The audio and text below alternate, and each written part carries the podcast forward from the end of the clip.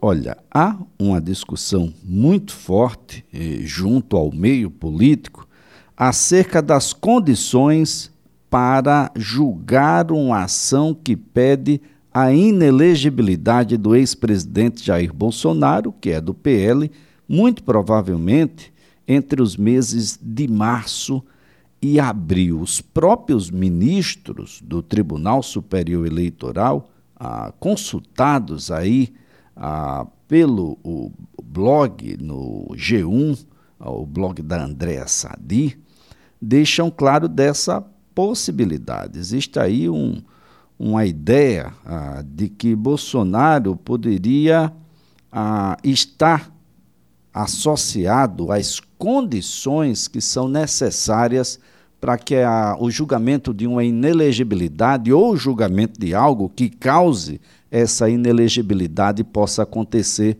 no Tribunal Superior Eleitoral já nos meses de março e abril. Quem está na linha e passa a conversar conosco para nos ajudar a compreender quais são os elementos necessários, fundamentais, que precisam existir sem sombra de dúvidas para que alguém se torne inelegível, é o professor Gustavo Ferreira, professor universitário, um dos mais respeitáveis advogados da seara eleitoral no Brasil. Professor Gustavo Ferreira, um bom dia. Bom dia, Elia. Bom dia aos ouvintes da CBN. E aproveitando, desejando feliz ano novo, né? A primeira vez que estamos esse ano 2023 falando para o amigo com os ouvintes da CBN. Ah, para você também, professor. Sempre que seja um ano maravilhoso. Professor, que condições são essas? Nós temos, é, primeiro, Eli, vamos é, destacar que é uma análise evidentemente técnica, tá? Eu acredito que, e defendo isso de forma muito radical dentro do direito eleitoral, toda análise de um processo deve ser vista pelo viés da técnica, não da paixão política, né? É, brinco até que virei positivista para o no direito eleitoral. Para quem não é da área de direito, positivista é que ele defende a aplicação estrita está na e como começa a ter algumas interpretações mais por paixões do que por lei, a gente acaba praticando um não direito, né? praticando uma conveniência de momento que não é adequado para ninguém. Até porque a conveniência do momento pode ser para mim, amanhã pode ser para outro lado. Né? Eu estou fazendo essa ressalva porque a gente vive um ambiente de paixões, né? E toda opinião técnica parece se tornar política, querendo ou não. Isso é importante. Segundo, cabe destacar que a Justiça Eleitoral tem a obrigação, por lei, de julgar em no máximo um ano os processos de uma eleição. Tá? Principalmente esses processos que envolvem discussões sobre inelegibilidade, sobre abuso de poder político, abuso de poder econômico. E aqui um elogio à Justiça Eleitoral de Alagoas. Ela tem cumprido isso é, de forma bastante firme. Evidentemente existem exceções, mas muito mais pela particularidade do caso. Precisa ouvir testemunhas, tem uma prova é, pericial, que é uma prova mais demorada, você tem um ou outro problema de natureza técnico e aí acaba tendo exceção à regra geral, mas a gente pode dizer com muita tranquilidade, falando de Alagoas, que 90% dos processos são julgados dentro desse prazo de um ano. Na verdade, um índice muito alto é julgado nos seis primeiros meses é, após a eleição, ah, aliás, após a entrada das ações. Então, o volume chega em torno de 80% para né, e os outros 10% nos seis meses seguintes. E fica um, um pequeno, pequeno, pequeno grupo para depois. Então, o TSE tem esse dever legal de julgar logo essas ações. Também isso explica, de repente, essa velocidade que deve ser com base no texto da lei. Tá? Esse é o primeiro ponto. Segundo, o que é que se está discutindo? E é um problema que, infelizmente, nessa eleição, se aparenta ter acontecido em mais de uma unidade da federação. É o que se chama de abuso de poder político, em língua de gente, né, para quem é direito eleitoral, é o uso da máquina pública, o uso dos elementos da administração pública em prol da candidatura de, de alguém, seja do próprio é, gestor buscando a reeleição, seja do aliado desse gestor que, é, que ele está apoiando na eleição. Então, essas é, ações de abuso de poder político, elas têm a possibilidade de gerar inelegibilidade. Pode ser só uma multa também, isso é possível, mas pode, em casos mais graves, tornar alguém inelegível por oito anos a contar da eleição que passou, né? primeiro turno da eleição 2022. Então a gente tem essa, é, é, essa poss possibilidade legal prevista na legislação de alguém ficar inelegível ou sofrer uma multa. O que se sabe é que, pelo uso de, de, de, de, de locais públicos, como palácio para fazer reuniões, pelo é, uso que se deu, no entender, né, evidentemente, que entrou com a ação do desfile de 7 de setembro do ano passado, é, como se fosse mais um ato de campanha do que um ato cívico nacional, se entraram com ações e essas ações caminharam durante a eleição, com as provas sendo produzidas e sendo possível o seu julgamento ainda nesse primeiro semestre de 2023. E aí, nesse julgamento, cabe lembrar a contraditório, ou seja, a acusação, a manifestação do Ministério Público, tá? São ações referentes à eleição, não são ações referentes ao pós-eleitoral, isso é muito importante ser destacado. Não se está discutindo aqui nenhum ato depois das eleições. Essa não é a função da Justiça Eleitoral essa função de outras justiças. E aí essa, eles estão analisando essas situações e vão pôr em julgamento. E se torna um julgamento é, um, um, pouco mais rápido do que de outros, porque, por exemplo, o prefeito, quando ele é julgado, ele é julgado pelo juiz eleitoral. Depois é TRE e aí eu posso recorrer ao TSE.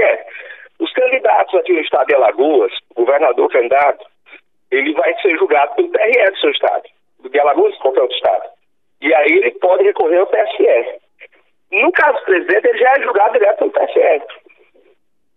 E aí é, se torna muito mais sério, vamos dizer assim, caminhado esse processo, porque a, a, do TSE só posso ir ao STF se tiver matéria constitucional.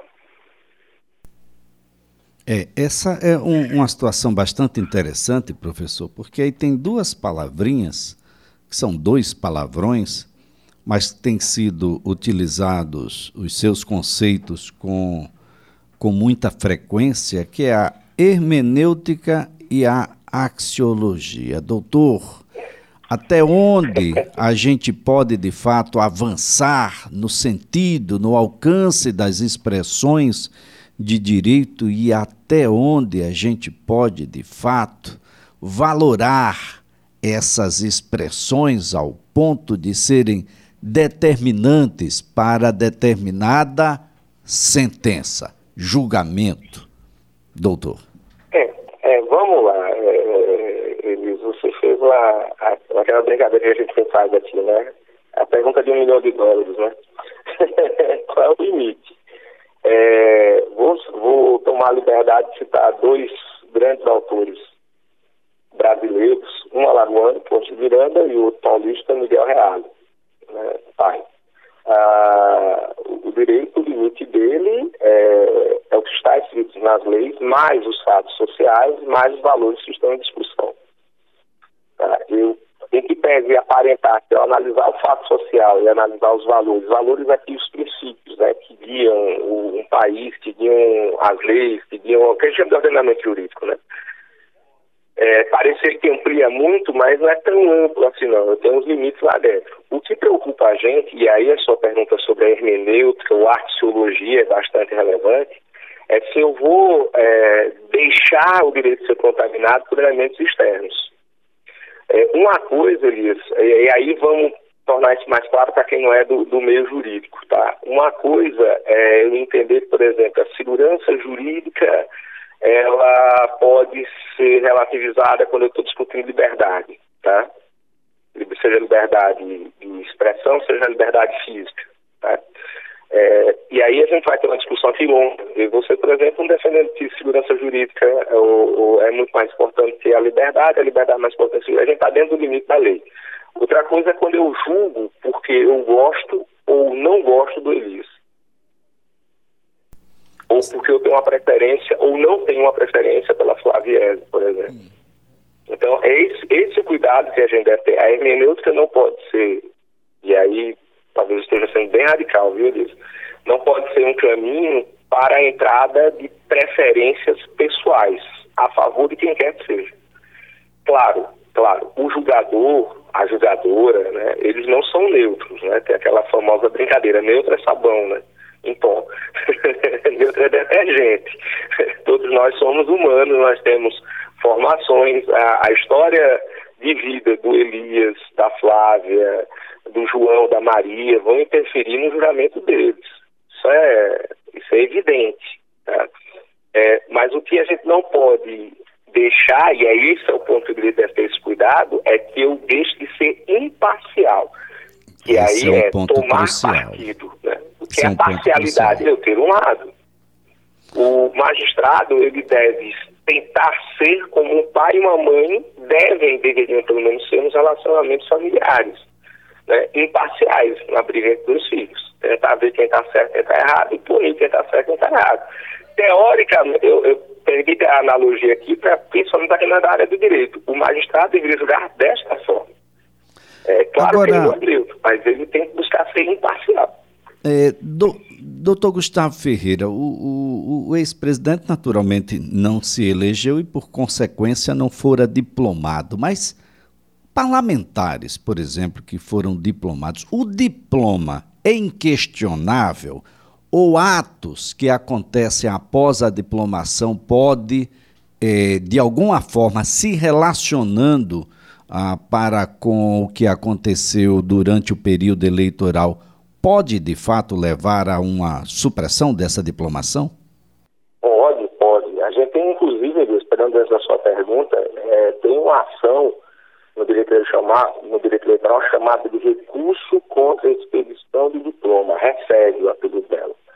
Né? É, que é justamente atacando a diplomação, seja de um parlamentar, seja de um chefe do executivo. Tá? É, em, mas é, o detalhe, e aí você explicou muito bem, é o ato acontecido na campanha, mas eu tenho uma ação e depois da eleição, depois da diplomação, pode vir a haver a cassação dessa diplomação, a perda desse diploma, tá? porque houve a prática de abuso de poder político. É, eu estou falando aqui abuso de poder político, que é o mote dessas ações é, em relação ao ex-presidente Jair Bolsonaro mas pode ser por abuso de poder econômico. É abuso de poder econômico, é o uso de dinheiro em larga escala para interferir na campanha. É, pode ser o abuso de poder político, econômico, é o uso do dinheiro do poder público para interferir a favor da campanha. Pode ser a captação lista de sufrágio, que não belíssimo, né, mas com uma coisa muito feia, que é a compra de voto. É, é, pode ser a conduta vedada, que é um tipo de abuso de poder político bem claro, bem específico é, na conduta verdade, eu não discuto se é abuso não. É abuso, eu só vou discutir se, se, o abuso é de um tamanho que pode gerar só multa ou pode vir a causar perda do mandato. Então, eu tenho várias ações, claro, essas ações têm prazo, tá? É, e aí é o que às vezes acontece, e já aconteceu, viu, Elise? Você descobriu, vamos dizer assim, um mal feito eleitoral, mas já tinha passado do prazo para entrar com a ação. E aí você sabia que o sujeito tinha feito errado, sabia que merecia uma punição, mas não tinha como entrar com a ação porque o prazo já tinha sido ultrapassado. Há, há prazos na lei, até para que os mandatos possam é, ficar sólidos, possam ficar firmes, para que não fique uma eterna dúvida. Fulano é prefeito ou não é, fulano é, fulano é governador ou não é, é Cicrano é ou não é presidente. E aí essas ações é, têm um prazo para ser dada entrada. No caso do ex-presidente, foram dadas entradas dentro do prazo. O prazo precisa ser cumprido, não é, professor? Prazo, prazo, prazo. Não pode deixar de ser cumprido. Muito obrigado, professor. Excelente dia para o senhor.